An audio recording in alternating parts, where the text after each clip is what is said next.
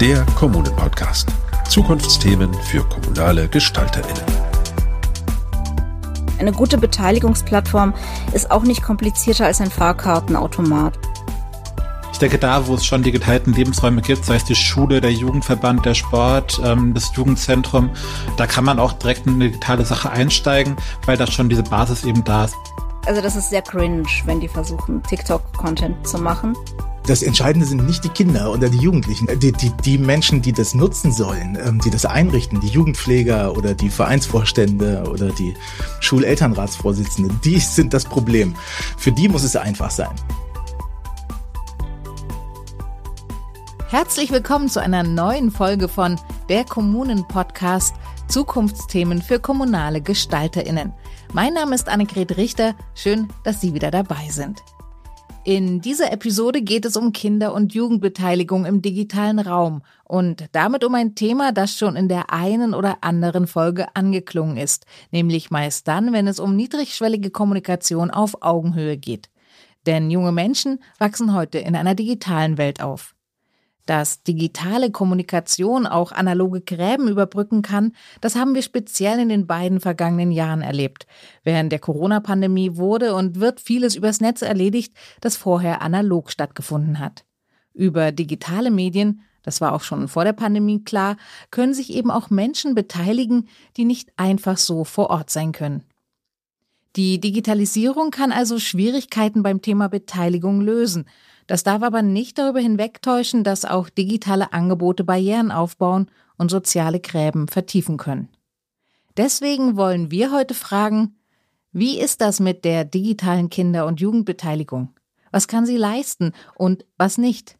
Welche Möglichkeiten bietet sie? Welche Herausforderungen ergeben sich für junge Menschen, aber auch für die Erwachsenen?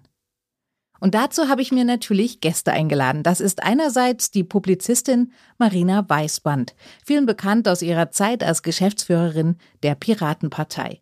Aber Marina Weißband ist auch Diplompsychologin und Beteiligungspädagogin und als solche leitet sie das Aula-Projekt.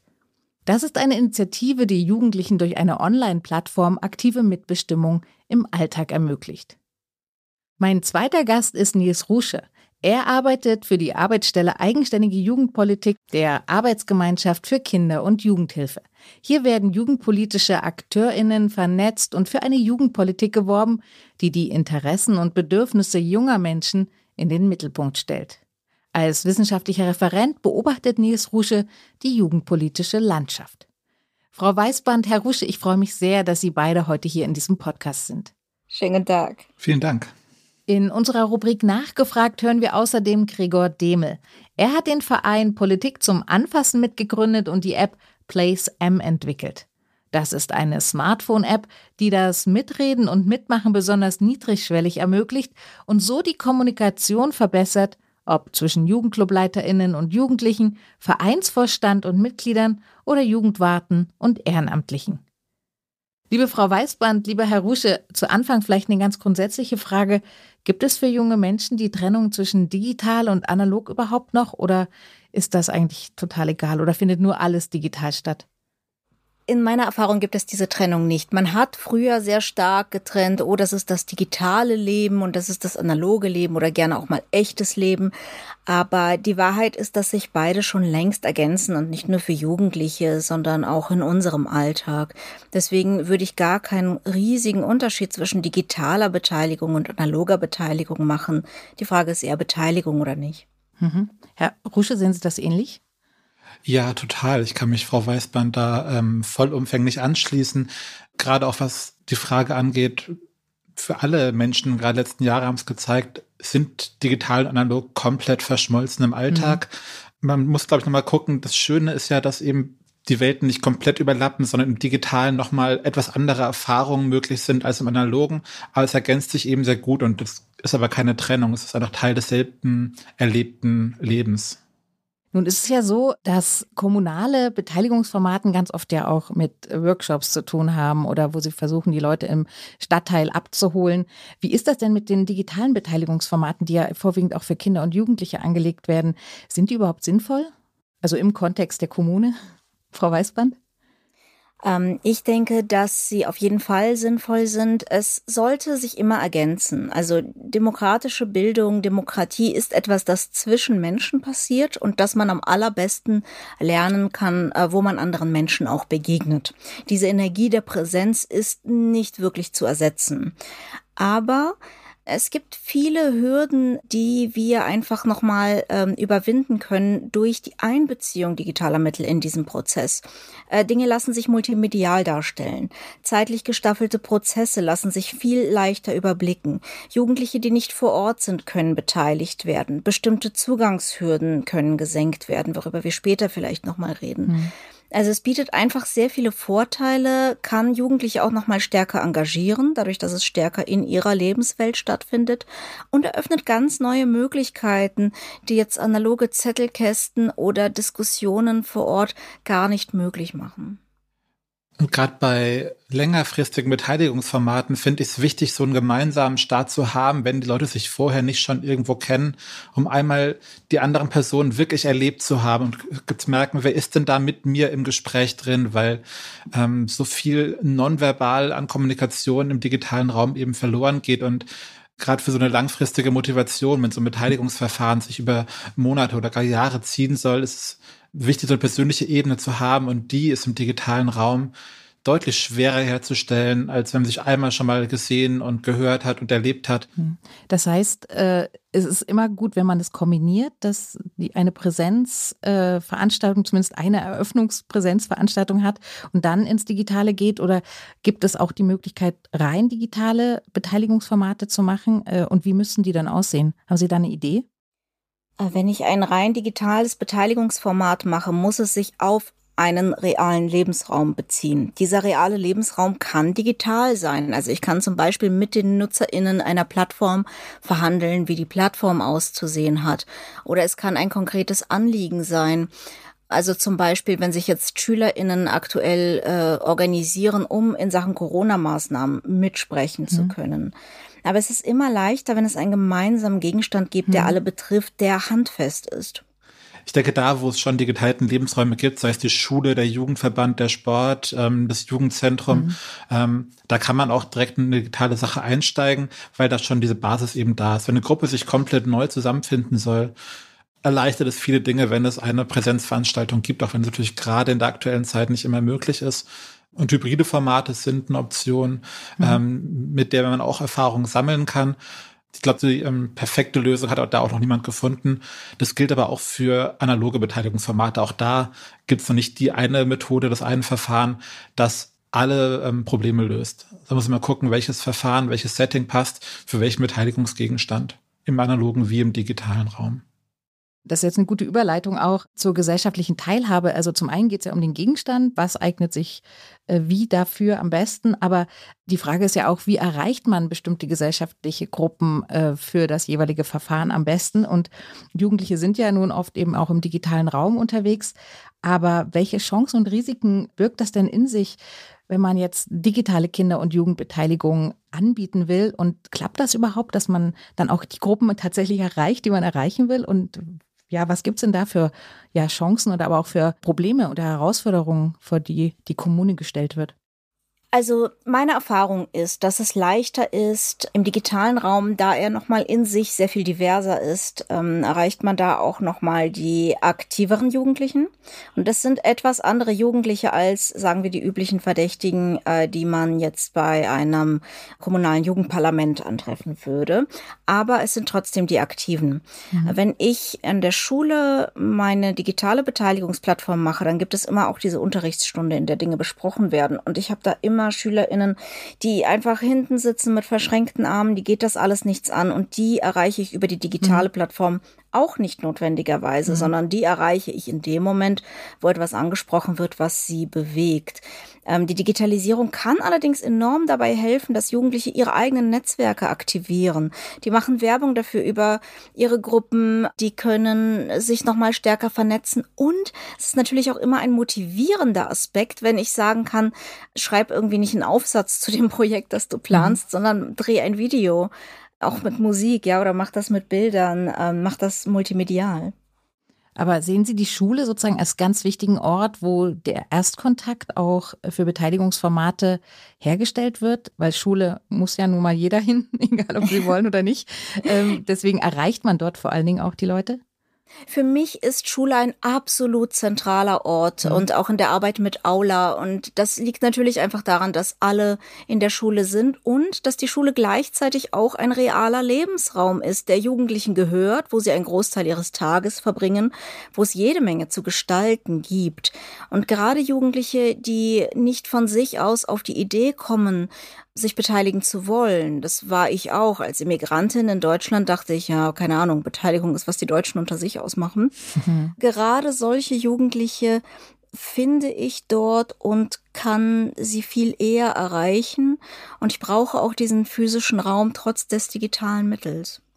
Frau Weißmann, Sie haben es gerade angesprochen. Ich würde die Frage aber gerne an Herrn Rusche stellen. Gibt es denn da soziale Gräben oder eben auch Gräben zwischen zum Beispiel Menschen, Kindern, Jugendlichen mit Migrationshintergrund oder auch Sprachbarrieren, die über die Schule und über digitale Formate und dann eben die Beteiligungsformate, die darauf ausgerichtet sind, vielleicht digital besser gelöst werden können?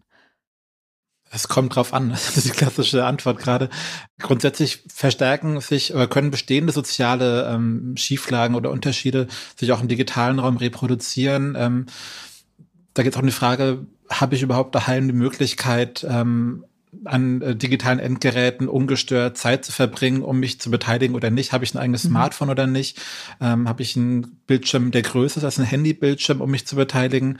Und das ist auch eine soziale Frage, die mit drin steckt. Und dann gibt es auch noch Schülerinnen und Schüler, die sich eben in der Schule gerade nicht wohlfühlen und da auch gar, also alles, was aus Schule kommt, per se ablehnen, weil Schule so ein negativ besetzter Raum ist. Mhm. Für die könnte es eben dann im Digitalen, wo sie nicht vor Ort sein müssen, sondern eben sich von einem relativ geschützten Ort zu Hause beteiligen können, eher einen Zugang ermöglichen. Aber ich glaube, da muss man eben nochmal sehr differenziert gucken, wie die Situation zu Hause dann eben aussieht. Man kann nicht davon ausgehen, dass per se alle jungen Menschen die gleichen digitalen Zugangsmöglichkeiten haben und sei es nur ein Zimmer, in dem kein anderer Mensch sitzt und ein Gerät, das gerade nicht noch drei andere wollen und eine Leitung, die ähm, stabil genug ist. Also die Schwierigkeiten, die wir alle ja auch erleben im, im Arbeitsalltag aktuell. Und ähm, gleichzeitig, also für einige Jugendliche ist es eben eine Chance, nicht in der Schule zu sein und sich digital zu beteiligen. Für andere verstärken sich da bestehende Ausschlüsse. Und was ich auch noch im Blick haben möchte, wenn wir über Kommune sprechen, sprechen wir auch oft über Landkreise, mhm. die ja in Deutschland mittlerweile durch äh, Landkreiszusammenlegung auch immer größere Ausmaße annehmen. Da ist eine digitale Beteiligung natürlich viel sinnvoller, als zu sagen, alle Menschen, die im Landkreis Mecklenburgische Seenplatte wohnen, treffen sich an einem Ort, um da zu beraten. Also da ermöglicht Digitalisierung nochmal Beteiligung, die sonst gar nicht möglich wäre, ähm, jenseits von den großen Ballungszentren, wo die Wege einfach zu lang werden, ähm, oder die Tage, die eh schon sehr voll sind für junge Menschen heutzutage mit langen mhm. Schultagen, dass die noch irgendwo hinkommen sollen, sondern das können sie dann eben parallel zu den Wegen erledigen im Schulbus oder in den äh, zu Hause dann ähm, über die eigenen Geräte also wenn ich das jetzt richtig verstanden habe, geht es ja immer darum, wen erreicht man wie und welche Möglichkeiten haben die äh, Menschen, mit denen man die Beteiligungsformate machen will, auch überhaupt, äh, um zu kommunizieren, um sich zu beteiligen. Mhm. Also wohl ganz äh, physisch durch Zugang zu Computern oder, oder überhaupt digitalen Medien oder eben auch räumlich oder eben auch sprachlich. Gibt es da eine Lösung, dass Sie sagen, okay, ihr müsst das so machen, liebe Kommune, und dann erreicht ihr die Kinder und Jugendlichen und äh, sie sind total happy, sich zu beteiligen, weil das ist genau ihr Thema. Also was ist die Zauberformel? Meiner Erfahrung nach ist diese Frage üblicherweise falsch rumgestellt. Mhm. Man fragt, wie, wie bekomme ich Kinder dazu, sich zu beteiligen? Und ähm, die Frage ist eher, warum sollen die sich denn beteiligen? Mhm. Also woran? Was, was haben Sie davon? Beteiligung ist ja niemals ein Selbstzweck. Beteiligung ist Mittel zum Zweck. Und äh, der größere Zweck, der für mich als Überschrift steht, ist Selbstwirksamkeit. Das heißt, ich möchte jungen Menschen helfen, äh, in sich dieses Gefühl zu entwickeln, wenn ich etwas mache, dann verändert sich etwas in der Welt. Das ist ein für die Demokratie und für unser Zusammenleben ganz basales, wichtiges Gefühl. Aber äh, für Jugendliche geht es natürlich in erster Linie darum, was habe ich denn davon, dass ich Energie und Zeit investiere? Diese Frage würde sich jeder so stellen. Und ähm, die Frage ist also, was erlaube ich denn überhaupt zu gestalten? Beteiligung darf niemals Selbstzweck sein, sondern ich muss mir immer die Frage stellen, welche Freiheitsgrade habe ich? Und deswegen ist für mich auch die Schule so ein verlockender Ort, weil die Schule ein Ort voller Zwänge ist, voller Fremdbestimmung und gleichzeitig aber ein Ort, in dem ich sehr viel meines Lebens verbringe. Und das macht erlernte Hilflosigkeit. Das macht dieses, ja, wenn ich, wenn ich was will, dann verändert sich eh nichts. Mhm. Wenn ich da rauskommen will, muss sich die Schule selbst zu einem anpassbareren Ort machen und Freiheitsgrade gewähren. In der Kommune dasselbe. Ja, ich muss Räume geben, die gestaltbar sind. Ich muss Freizeitaktivitäten erlauben. Ich muss äh, Mittel geben, ja, Ressourcen, in erster Linie Geld, damit Jugendliche überhaupt über für sich sinnvolle Sachen mitbestimmen können. Und wenn sie da eine sinnvolle Sache sehen und spüren, dass sie ernst genommen werden und dass sie wirklich das Sagen haben, auch verbindlich, dann machen sie auch untereinander Werbung, dann geht die Mundpropaganda los mhm. und dann organisieren sie sich auch Mehrheiten, die sie brauchen. Ich glaube, das ist, also das, das Ziel oder der, der, die goldene Frage ist vielmehr, welche Freiheiten gewähre ich denn? Mhm. Oder andersrum gefragt, welche Macht bin ich bereit abzugeben als Kommune oder als ähm, Schulleitung? Ähm, und ich finde, das ist ein Punkt, der da muss ich die Erwachsenenwelt selber in die Nase fassen und sagen, ähm, was geben wir ab von dem, über das wir bisher die volle Kontrolle hatten, ähm, um es mitgestalten zu lassen. Und da so eine Haltung zu entwickeln, dass es ähm, diese Machtabgabe kein Verlust ist, sondern dass das gemeinsam miteinander dadurch besser wird, wenn man die Macht eben teilt mit den jungen Menschen. Da sehe ich die Arbeit eher bei den Erwachsenen als bei den jungen Menschen, ähm, mhm dadurch die Schritte zu machen, auf die jungen Menschen zuzugehen. Und dann, wenn man bereit ist, das abzugeben, haben wir darüber gesprochen, wir haben diesen Gestaltungsraum, der gestaltet werden soll. Das sind die Personen anzusprechen, die ähm, eingeladen werden zur Mitwirkung, zur Mitgestaltung. Und ja, ob das jetzt ein Plakat an der Wand ist oder nicht. Ich meine, mhm. wenn man sich anschaut, wie nebenan.de seine Werbung macht, das läuft einfach darüber, dass Nachbarn Zettel ausdrucken, die sich halt irgendwie angesprochen fühlen, die Nachbarschaft zu gestalten. Und so wachsen auch Netzwerke und entstehen mhm. auch ähm, gemeinsame Räume. Und es findet ja alles in einem konkreten realen Raum statt, der physisch anfassbar ist. Und wenn man in diesem Raum für zur, Ein zur Mitwirkung einlädt, dann kommen auch Leute. Wenn man die Einladung eben, wie Frau Weißband sagte, ähm, so gestaltet, dass klar ist, hier geht es um was Echtes, um was Reales. Ähm, es ist keine Scheinbeteiligung, sondern ähm, hier gibt es was zu tun, zu gestalten, zu machen, zu erleben. Ja, und ich muss diesen Punkt mit den Erwachsenen nochmal ganz stark machen. Ja. Der Hauptteil meiner Arbeit ist nicht, die Software einzuführen. Es ist auch nicht, die Jugendlichen davon zu überzeugen. Mhm. Es ist hauptsächlich mit Erwachsenen zu arbeiten, mit LehrerInnen, aber auch mit mhm. ähm, Sozialpädagoginnen in der Kommune, die Angst vor dem Kontrollverlust zu überwinden. Denn wir haben Erwachsene, die einerseits in einem sehr engen Rahmen arbeiten, ähm, zeitlich sehr, sehr eng gestrickt oder finanziell auch eng und äh, die deswegen glauben, dass sie ähm, Dinge planbar haben müssen. Und äh, sie versuchen Autorität zu behalten, ja, um, um sozusagen ihren Raum auch sinnvoll zu kontrollieren. Und sie glauben, diese Autorität daraus schöpfen zu müssen, dass sie Dinge bestimmen und dass sie äh, Jugendlichen relativ wenig Freiheiten einräumen müssen. Und das ist nicht bei allen so, aber mit sehr vielen ähm, muss ich wirklich so Organisationsentwicklungsgespräche führen und auf Ängste eingehen. An dieser Stelle wollen wir einmal hören, was Gregor Demel vom Verein Politik zum Anfassen über seine Motivation zu erzählen hat, eine Beteiligungs-App zu entwickeln und auch darüber, wie sie ankommt. Nachgefragt.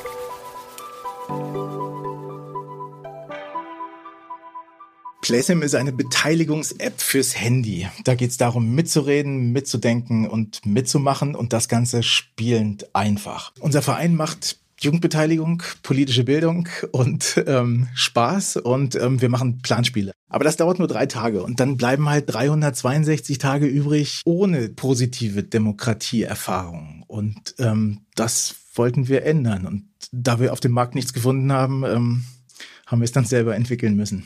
Da ist eine Schülervertretung und die möchte alle Schüler beteiligen und informieren. Oder ein Schulelternrat möchte seine Vorstandsmitglieder beteiligen. Eine Kommune plant einen Spielplatzumbau und alle Menschen, die das nutzen sollen, beteiligt werden. Oder ähm, ein Vereinsvorstand bei der Freiwilligen Feuerwehr, der bekommt kurzfristig einen Termin beim Bürgermeister. Und ähm, der möchte wissen, welche Themen den Vorstandskollegen wichtig sind. So, und das kann er mit Placer machen.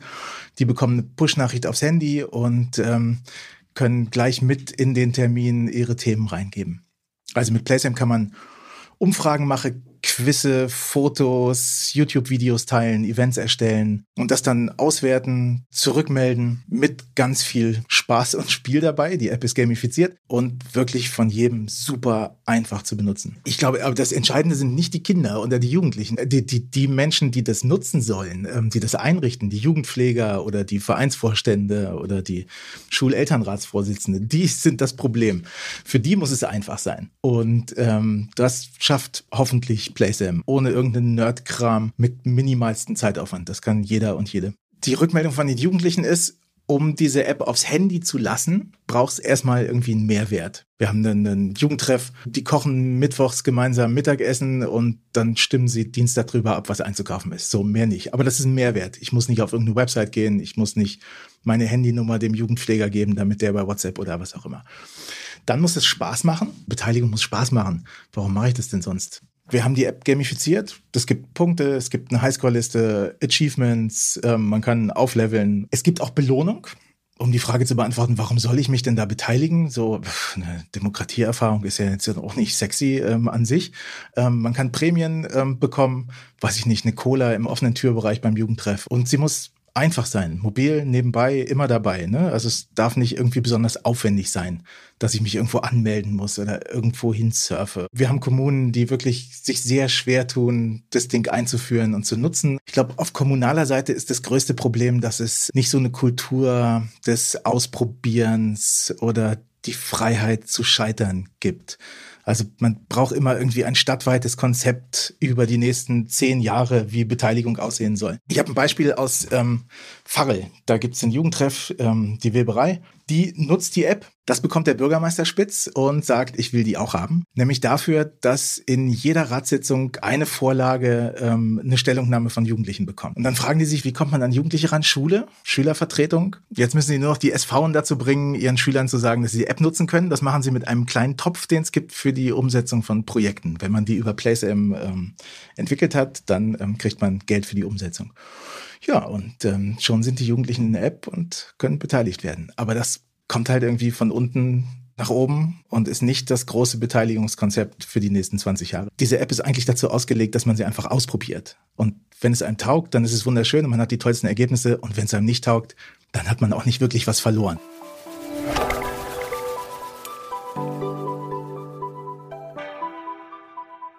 Gregor Dehme sagt am Schluss, man dürfe den Spaß vor allen Dingen nicht vergessen in der Kinder- und Jugendbeteiligung. Was halten Sie denn davon? Ist bei digitaler Beteiligung der Spaßfaktor wirklich ein essentieller Bestandteil ist, und ist das überhaupt umsetzbar?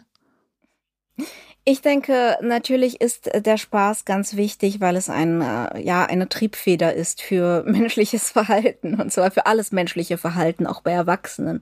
Der Spaß sollte in meinen Augen daher kommen, dass man tatsächlich sich mächtig fühlt, ja, dass man plötzlich in eine neue Rolle schlüpft, nämlich die Rolle des Gestalters und dass man sich darin auch ausprobieren kann, dass man darin mit Freunden unterwegs ist, mit Leuten, die man mag ich habe selber bei der Entwicklung von Aula dezidiert auf Gamification-Elemente verzichtet. Also ich habe keine mhm. Level, keine, keine Spielereien äh, die nochmal zusätzlich motivieren sollen, die App zu benutzen, weil ich ja möchte, dass die Motivation genau aus diesem Gefühl stammt, Verantwortung zu tragen und auch ähm, wirklich sich als Erwachsener zu fühlen. Mhm.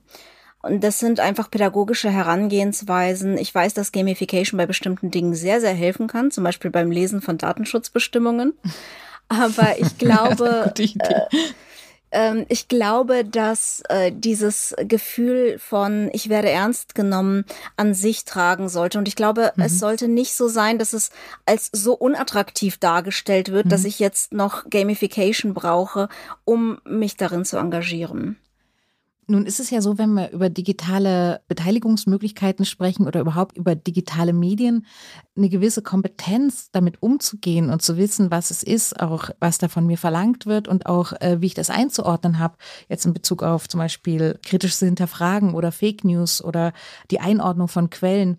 Welche Gefahren oder auch welche Rolle äh, sehen Sie da für zum einen die Kommune, aber zum Beispiel auch die Schule ähm, wenn ich Aula an der Schule einführe, dann höre ich ganz oft von LehrerInnen, ja, die daddeln doch eh schon den ganzen Tag auf ihrem mhm. Handy, müssen die das hier in der Schule auch noch machen?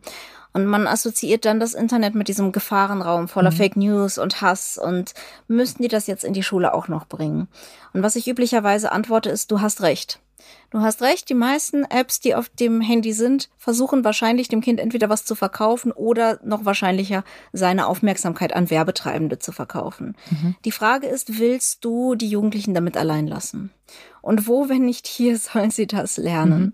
Ich habe die Erfahrung gemacht, Aula ist ja eine, eine Plattform, die überhaupt nicht ähm, in irgendeiner Weise ähm, monetarisiert ist. Das heißt, es gibt äh, darauf keine Werbung entsprechend. Aber ähm, es gibt zum Beispiel eine Kommentarfunktion, die heißt Verbesserungsvorschläge. Die heißt mhm. nicht Kommentar.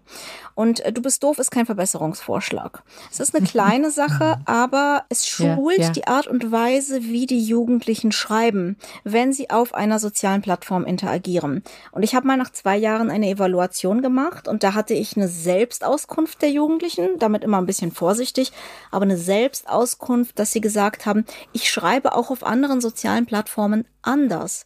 Also mhm. ich habe angefangen, konstruktiver zu formulieren, wenn ich selbst Kommentare verfasse auf anderen Plattformen.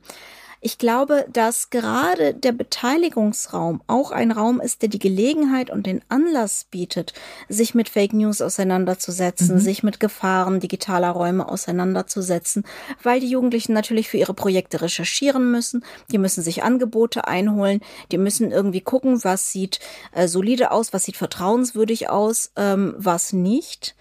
Und wenn wir diese Anlässe nicht haben, dann können wir auch ganz, ganz schlecht nur so theoretische Unterrichtseinheiten über Quellenkritik machen. Mhm, absolut.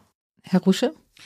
Es gilt ja auch für den außerschulischen Raum. Es gibt auch in Jugendclubs und in der mobilen aufsuchenden Arbeit Angebote, die eben eine Digitalkompetenz auch ähm, vermitteln, auch auf den digitalen Plattformen sind mobile digitale Jugendarbeit leider unterwegs. Da gibt es tolle Angebote.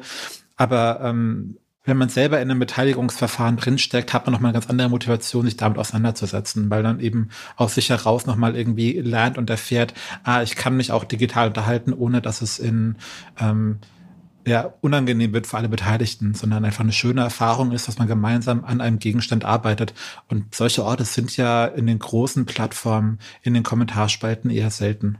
Deswegen ähm, ist es dann, finde ich, gut, das irgendwie zusammenzudenken, ähm, welche Erfahrungen mache ich eben in dem Beteiligungsverfahren, welche Erfahrungen mache ich auf den anderen Plattformen, wo ich als junger Mensch unterwegs bin. Und das zu reflektieren. Das zu reflektieren kann in der Schule passieren, aber ich finde, leistet auch die ähm, Jugendarbeit ähm, einen wichtigen Beitrag, wenn Leute an einem Jugendzentrum sitzen und eben sich darüber austauschen, was sie gerade auf den Handys alles sehen. Mhm. Wenn ich jetzt nochmal zurückkommen darf auf die Art und Weise, wie die Kommune versuchen kann, Kinder und Jugendliche an Beteiligungsformate heranzubringen oder sie darüber überhaupt zu informieren, dass es äh, Themen gibt, die sie vielleicht interessieren können für die Beteiligung. Wäre es sinnvoll oder ist es aus Ihrer Sicht sinnvoll, dass die Kommunen dann die digitalen Räume, in denen sich viele Jugendliche aufhalten, wie zum Beispiel TikTok oder Instagram oder äh, so weiter, äh, mit nutzen, um auf diese Möglichkeiten, diese Projekte hinzuweisen oder sehen Sie das eher als kontraproduktiv? Ich sehe das nicht als kontraproduktiv. Ich hätte aber noch kein positives Beispiel gesehen dieser Strategie, mhm. weil man meistens bei offiziellen Akteuren dann doch mehr merkt. Also das ist sehr cringe, wenn die versuchen, mhm. TikTok-Content zu okay. machen. Und Jugendliche merken das natürlich extrem schnell, wenn man versucht, einfach nur ihre Sprache zu imitieren. Deswegen finde ich, gerade wenn es um kommunale Dinge geht, das sind ja nun internationale Plattformen, gerade wenn es um kommunale Dinge geht, können wirklich auch kommunale Werbeträger oder ähm, Netz Netzwerke, aktivierte Netzwerke, Mund-zu-Mund-Propaganda sehr viel effizienter sein. Ich denke trotzdem, dass Kommunen und gerade Leute, die mit Jugendlichen arbeiten, diese Plattformen nutzen sollten und zwar privat. Mhm. Und zwar einfach nur, um zu verstehen, was ist die Lebenswelt, was ist die Sprache, um die aktuellen Diskurse zu kennen, um aktuelle Trends zu kennen, weil man dadurch auch viel leichter Anschluss gewinnt, weil man dadurch nicht so wie wie ein Dinosaurier auftritt. Aber ich ermutige gleichzeitig, man muss nicht die Sprache von Jugendlichen imitieren. Man muss auch nicht Mikrotrends imitieren. Ähm, man ist äh, viel mehr eine Ansprechperson, die, die einem vertraut, wenn man die Jugendlichen einfach ernst nimmt und ganz basal, wie, wie, wie große Menschen mhm, behandelt, die mhm. Entscheidungen für sich und ihr Umfeld treffen können. Haben Sie denn ein positives Beispiel, wie eine Kommune in einem digitalen Raum wie TikTok zum Beispiel äh, Jugendliche positiv angesprochen hat, also wirklich nicht cringe? Ähm, es gab einen Landkreis im Saarland, der hat, ähm, oder die Jugendarbeit im Landkreis immer die Jugendhilfeausschusssitzung ähm, auf Facebook vor und nach besprochen, quasi erklärt, was denn die Themen da besprochen werden sollen und hinterher, was wurde entschieden. Mhm. Das war auf Facebook, also schon ein paar Jahre her, dass es irgendwie funktioniert hat. Aber ähm, grundsätzlich finde ich nochmal eine spannende Frage, inwieweit man mit einem eigenen kommunalen Angebot also unabhängig von der Cringe-Frage, die ich auch ganz oft sehe, aber ähm, bei einem kommunalen Angebot mhm. junge Menschen, ähm, wie gering der eigene Beitrag auch sein mag, ähm, an Plattformen bindet, die eben junge Menschen als ja, Werbeträger oder als, als ähm, ja, Ziel von Werbung nutzen. Also ich ähm, habe da keine eigene abgeschlossene Meinung dazu, aber ich sehe es schon schwierig, wenn man irgendwie mit einem eigenen Angeboten noch äh, den Reiz in diesen Plattformen vergrößert. Andererseits ist es natürlich ein Lebenswelt junger Menschen. Das ist, ich glaube, das ist so ein Spannungsfeld, wo es nicht die eine gute Antwort gibt. Für Beteiligung mhm. sind diese Plattformen aber ungeeignet. Also das funktioniert ja. da nicht. Mhm. Das muss man ja. ganz klar sagen. Es ist eine Informationsplattform, man kann da Informationen vermitteln und weitergeben, sagen, das passiert gerade, aber es ist kein Ort für Beteiligung. Ja. Frau Weißmann, Sie hatten es ja gerade auch schon gesagt, äh, ist es vielleicht auch ganz gut, wenn die Menschen, die in der Kommune mit Beteiligungsformaten für Kinder und Jugendliche zu tun haben, dass wenn die sich privat zumindest damit auseinandersetzen, wie diese digitalen Räume aussehen, damit sie wissen und mitre also mitreden können oder zumindest verstehen, ähm, mhm. um was es da geht. Aber wie ist das eigentlich in der Kommune oder anders, Kommunen oder generell Deutschland in der Verwaltung ist ja digital noch ziemlich hinter Mond. Mhm. Wir reden jetzt über digitale Beteiligungsformate und die Möglichkeiten, die Kinder und Jugendliche gerade in vielleicht ländlichen Räumen auch haben könnten. Aber sind die Kommunen überhaupt schon so weit und sind die Menschen, die in der Kommune, in der Verwaltung arbeiten, überhaupt schon so weit? Ich denke, da sind zwei Faktoren. Der eine Faktor, der immer besprochen wird, ist der der digitalen Kompetenz. Und mhm. den kann ich nicht so richtig nachvollziehen. Denn eine gute Beteiligungsplattform ist auch nicht komplizierter als ein Fahrkartenautomat. Mhm. Und den bedienen auch alte Leute und da sagt niemand, a Digital Divide. Ja, der ist auch digital, wird mhm. aber bedient, weil es gibt ein konkretes Ziel und das ist kein Problem. Ich glaube, das größere Problem ist, dass es ähm, nochmal, es gibt super viele mega engagierte äh, Sozialpädagoginnen und in der kommunalen Jugendbeteiligung tätige Leute, die mega fit sind, die mega engagiert sind. Ich erlebe aber auch solche, die eher Berührungsängste haben mit den digitalen Medien, nicht weil sie nicht wirklich damit umgehen könnten, sondern weil sie es nicht als ihre Welt begreifen. Mhm und ähm, dann das Gefühl haben, darin keine Autorität zu haben oder darüber keine Autorität zu haben, im Zweifelsfall Jugendlichen mit Problemen nicht helfen zu können. Ich werde immer wieder gefragt, ja, aber was ist, wenn da jemand jemanden beleidigt oder rassistisch wird? Das sind Fragen, die sie nie stellen würden, wenn das analog im Jugendzentrum passiert. Dann wüssten die hm. genau, was sie zu tun haben. Das heißt, die Kompetenz ist eigentlich da. Es ist eher eine Berührungsangst. Und ich glaube, einerseits ist dafür dieses persönliche Spielen wichtig, also dieses eigene auf Plattformen gehen und einfach mal gucken für sich. Also spielen dürfen wir uns auch als Erwachsene nicht abgewöhnen. Und das andere ist einfach wirklich ermutigt werden. Beteiligung und Ernst nehmen basiert sehr, sehr stark auf Augenhöhe. Und Augenhöhe in einem Kontext, wo Leute verschieden viel Macht haben, ja, da sind die Erwachsenen und da sind die Jugendlichen. Die Erwachsenen haben mehr Macht wird mhm. dadurch hergestellt, dass ich Wissen verteile. Nämlich, dass die Jugendlichen dann auch plötzlich etwas wissen oder sich in einem Raum zu Hause fühlen, in dem die Erwachsenen sich nicht zu Hause fühlen.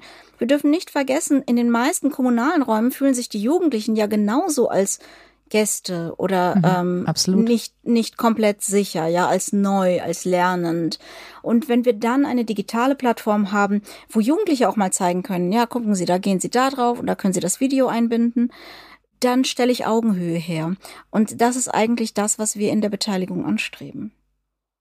Und ich finde, es ist, also ja, es gibt Verwaltungen, die haben diese Kompetenz nicht, aber das gilt ja auch für andere Bereiche und dann kauft man sich diese Kompetenz dazu und lässt sich eben helfen. Mhm. Am Ende steht dann irgendwo ein Text und mit Texten können Verwaltungen umgehen, wie der Text entsteht. Ob die Verwaltung da schon vorher ganz viel dabei war oder am Ende einen Auftrag erhält, ist der Verwaltung dann noch ein bisschen egal, glaube ich, meiner Erfahrung nach. Und den Weg dahin, dass dieser Text eine gute Qualität hat, den kann man outsourcen. Dafür gibt es sehr, sehr gute ähm, ja, Programme, Personen in diesem Land, die man dafür einladen kann. Wichtig ist die Haltung, die man hat als Verwaltung, also von, von oben nach unten in der Verwaltung durchgespielt, von äh, der Bürgermeisterin bis nach unten, dass man eben das möchte, dass man junge Menschen einbinden möchte und dass alle wollen und dass alle Interesse daran haben, an den Ergebnissen dieses Prozesses. Und wie tief diese Verwaltung auf den Prozess als Teilnehmende einlässt und da äh, in die Details reinguckt, wie die Wurst gemacht wird. Das ist dann nochmal eine individuelle Frage. Ähm, manchmal ist auch besser, Verwaltung rauszulassen, bis dann eben am Ende steht, folgendes ist jetzt die Position, die ähm, auf den Weg gebracht wird, in welchem Gremium auch immer auf kommunaler Ebene. Aber ja, wenn man es nicht selbst nicht kann, kann man sich sehr gut helfen lassen. Aber man muss es halt wollen. Und dieses Wollen, das ist für mich die größere Schwierigkeit als die Digitalkompetenz. Mhm. Herr Rusche, Sie hatten ja vorhin auch schon angesprochen, dass sich gerade ähm, so bei langwierigen äh, Vorhaben, gerade im digitalen Raum, dann Prozesse besser abbilden lassen, weil man multimedial äh, Stand der Dinge oder auch äh, bestimmte Ergebnisse gut umsetzen kann. Wie ist das denn eigentlich für die Verwaltung, die ja wirklich auch genau diese Prozesse hat und bestimmte Meilensteine und bestimmte äh, Richtlinien auch, an denen sie sich abarbeiten ganz oft. Wie, wie sehen Sie denn die Möglichkeiten oder auch die Problematiken von digitalen Beteiligungsformaten in diesen Planungs- und Entscheidungsprozessen, die in der Kommune ganz, ganz wichtig sind und die, ja, wie gesagt, die ja für die Verwaltung und die Kommune sozusagen essentiell mhm. sind? Ich glaube, man muss diese Prozesse einfach sehr gut planen und sehr klar kommunizieren, was an welchem Schritt zur Beteiligung steht und wo die Grenzen der Beteiligung auch sind. Ähm, Gerade mhm. bei kommunalen Planungsverfahren gibt es eben eine Fülle von, von äh, Grenzen und ähm, da innerhalb dieser Grenzen den Möglichkeitsraum herauszuarbeiten und ähm, zur Verfügung zu stellen, ist dann eben die, die Kunst. Was wäre denn zum Beispiel so ein Stolperstein, so ein, so ein Problem, wenn, wenn eine Grenze nicht gesetzt ist in der Beteiligung von Kindern und Jugendlichen? Also im schlimmsten Fall ist es die Kommunikation, die dann schief geht, dass junge Menschen eine Idee haben, sich da wochenlang reinarbeiten und dann hinterher gesagt wird, es geht aber nicht, weil dieser Teil, keine Ahnung, dieses Feld gehört nicht zum Bebauungsplan. Mhm. Was jetzt ein lösbares Problem wäre, aber ähm, wir hatten einmal eine Begegnung, das war relativ einprägsam für mich, wo sich junge Menschen sehr lange, über mehrere Wochen Gedanken gemacht hatten zur Stadtentwicklung und große Modelle gebaut hatten zum Anfassen. Und dann ähm, wurde das ähm, der Stadtverwaltung, der Stadtleitung präsentiert und jeder einzelne Vorschlag wurde gesagt, wird ähm, unrealistisch, klappt nicht, haben wir schon probiert, klappt mhm. auch nicht. Und dann wurde wieder gegangen und es gab kein Gespräch, kein Austausch, was das Anliegen dieser Modelle war. Nur ja. hat, so wie das hier dasteht, können wir das nicht machen und Punkt. Das ich komme jetzt zum Haltungspunkt ne? zurück. Mhm. Genau, es ist die Haltung von, schafft man es, ins Gespräch zu kommen, auf Augenhöhe zu kommen und diesen Mitwirkungsraum zu haben. Und ähm, was wir auch oft erlebt haben als Schwierigkeit ist, wenn es keine Kommunikation gibt, wenn also eine Beteiligung stattgefunden hat. Man hat ein Beteiligungsergebnis. Das sind dann meistens dann Listen von äh, Anregungen, die man gerne umgesetzt haben möchte oder die man irgendwie gut fände. Und dann wird eigentlich gesagt, wie geht's weiter? Wann treffen wir uns wieder? Wer trifft sich jetzt damit? Mhm. Und dieses einfach, man spielt in die Blackbox Rathaus rein mhm. und erfährt nichts mehr. Ja. Und dann verliert man die Leute auch. Und na klar ist, okay, das geht jetzt an dem Tag in den Ausschuss, die Sitzung ist öffentlich und dann kriegt ihr zwei Tage später eine E-Mail, wie es weitergeht. Allein das hilft schon, so Kleinigkeiten, aber einfach, dass man Leute eben im Gespräch eingebunden hält und klar macht, so geht's weiter. Mhm. Und was man aber auch nicht vergessen darf, ähm, die Zeitläufe in Verwaltung sind oft nicht sonderlich jugendgerecht. Also ähm, wenn dann eben Prozessverwaltung schnell gehen, sind es drei Jahre und dann ähm, mhm. sind die jungen Menschen schon weggezogen, die daran ja. beteiligt haben. Ich ja, es gibt Jugendzentren, die eröffnet wurden, da kommen 40, 50-Jährige zur Eröffnung und sagen, super, unser Jugendhaus ist fertig. Ähm, das ist so, oh weil die Beteiligung so lange gedauert ja, hat. Also ja. das sind ja reale Erlebnisse, die wir haben in Deutschland. Deswegen ähm, ist immer die Frage, ob man das dann eben auch kommuniziert bekommt oder die Prozesse beschleunigt bekommt. Das wäre ja auch eine Möglichkeit. Manchmal kann es ja auch schnell gehen. Das haben wir auch in den letzten zwei Jahren gelernt, wenn es sein muss. Das ist auch eine Frage des Wollens. Mhm. Was wir mit Aula versuchen, ist, das wirklich innerhalb der Software ein bisschen abzubilden. Wir haben das mhm. ähm, im Bereich Schule schon geschafft und arbeiten jetzt gerade am Bereich Kommune. Ähm, wir haben verschiedene Phasen einer Idee und da geht's wirklich, die Ideensammlung ja. ist die erste Phase, dann haben wir eine Ausarbeitung, dann haben wir eine Prüfungsphase, das heißt, da geht's dezidiert an die Schulleitung, damit die guckt, ist das mit dem Vertrag vereinbar, ist das prinzipiell umsetzbar, bevor es auch nur in die Abstimmung geht, weil dadurch versuchen wir genau diesen Frust zu vermeiden. Und wenn man Verwaltungsläufe damit einbaut, dann kann das auch enorm helfen, dass man also in der Software abbildet wie so eine Statusleiste. Ja, wo mhm. sind wir gerade? Aber ähm, natürlich, wenn die Verwaltung dann drei Jahre braucht, dann sind die Jugendlichen einfach keine Jugendlichen mehr. Mhm. Und Frau Weißband, was haben Sie denn für Erfahrungen gemacht mit äh, den Erwachsenen, mit den Menschen in der Verwaltung oder den Kommunen, äh, wenn es um die Ergebnisse geht, die in Aula diskutiert wurden, die die Kinder und Jugendlichen zusammengetragen haben? Wir achten ja sehr darauf, vorher Verträge zu schließen. Also das mhm. ist für mich ganz wichtig. Ich halte Pseudobeteiligung für schlimmer als keine Beteiligung. Ja. Denn Pseudo, Pseudobeteiligung äh, erzeugt aktiv Frust und diese Frustration führt dazu, dass man glaubt, eh nichts erreichen zu können, mhm. egal wie viel Energie man investiert. Und das ist tödlich für eine Demokratie. Deshalb ähm, arbeite ich mit Verträgen. Und im Fall der Schule ist das eine freiwillige Selbstverpflichtung. Und im Fall der kommunalen Beteiligung haben wir verschiedene Modelle von Jugendparlamenten, die diese Ideen sozusagen äh, mittragen über ähm, wirklich die, die, die Bürgermeisterin oder andere Gremien, je nachdem aber wir versuchen es verbindlich zu machen und den Jugendlichen vorher, bevor sie auch nur Ideen haben, ganz klar zu kommunizieren, worauf sie Einfluss haben und worauf nicht. Mhm. Das ist oft ein frustrierend kleiner Rahmen, muss ich ehrlich mhm. sagen. Also wieder die klare Eingrenzung. Hm. Die ganz klare Eingrenzung, aber ich versuche zum Beispiel zu erwirken, dass sie an einer Schule ähm, die Hausordnung mitbestimmen dürfen. Ähm, das ist dann immer ein ganz wichtiger Punkt. Hm. Und wenn es um Parlam äh, Jugendparlamente geht oder sowas, dass dann Geld zur Verfügung steht, das mhm. ausgegeben werden kann. Und diese Dinge können dann verbindlich umgesetzt werden. Und die meisten Erwachsenen achten das dann auch. Und dann gibt es solche und solche Verwaltungen. Also die entweder versuchen es möglich zu machen oder einfach sagen, nee, das geht nicht. Ich finde es auch wichtig, um mal kurz zu ergänzen, Mhm. bei Vorschlägen nicht nur auf den Vorschlag selbst zu gucken, sondern auf das Anliegen, das in dem Vorschlag drinsteckt. Wenn Leute das vorschlagen, haben sie einen bestimmten Wunsch, dass etwas geschieht. Sie sehen einen Mangel, dass etwas nicht da ist. Und oftmals ist dann der Vorschlag eine mögliche Strategie, um dieses Anliegen zu erfüllen ähm, und sich darauf einzulassen, zu gucken, können wir vielleicht eine andere Strategie finden, die wir umsetzen können, wenn die eine Strategie, die vorgeschlagen wurde, nicht funktioniert. Das finde ich auch eine ganz große Fähigkeit von Erwachsenenwelt, Beteiligung ernst zu nehmen, das Anliegen hinter dem Vorschlag zu erkennen oder mit den jungen Menschen gemeinsam herauszuarbeiten, was ist denn das Anliegen. Das sagt Nils Rusche. Er ist wissenschaftlicher Referent bei der Arbeitsstelle Eigenständige Jugendpolitik. Frau Weißband, Herr Rusche, ich bedanke mich sehr fürs Gespräch und freue mich sehr, dass Sie bei mir waren.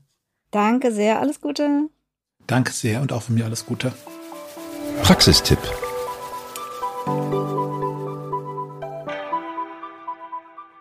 Wir haben es gehört, der digitale Raum und die analoge Welt sind längst miteinander verschmolzen. Das gilt nicht nur für die jungen Menschen unter uns, aber gerade für sie steht die Trennung zwischen digital und einer vermeintlich echten Welt nicht mehr im Vordergrund.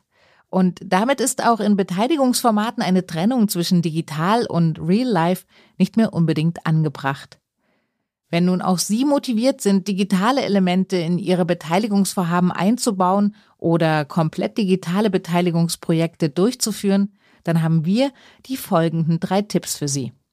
Erstens, Seien Sie mutig. Machen Sie sich mit den Chaträumen, Online-Plattformen, Apps und Videokonferenzräumen vertraut, die Beteiligung ermöglichen. Lassen Sie aber auch zu, dass die jungen Menschen, die sich beteiligen, mehr Wissen haben über dieses neue Umfeld als Sie selbst. Genau hier kann dann nämlich die Begegnung auf Augenhöhe beginnen, indem Sie voneinander lernen und sich gegenseitig in dem gemeinsamen Vorhaben unterstützen.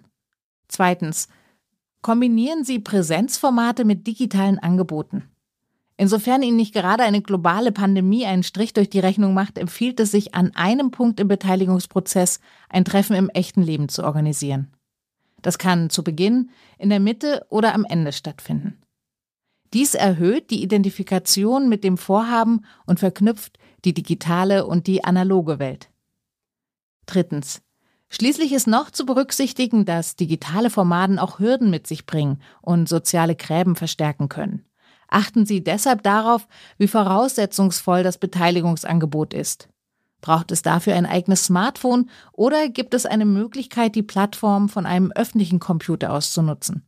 Vielleicht besteht auch die Möglichkeit, Leihgeräte wie Smartphones oder Tablets für den Verlauf des Projekts rauszugeben. Und schließlich gilt auch im digitalen, Einfache Sprache und Bilder, Mehrsprachigkeit und spielerische Elemente erleichtern den Zugang.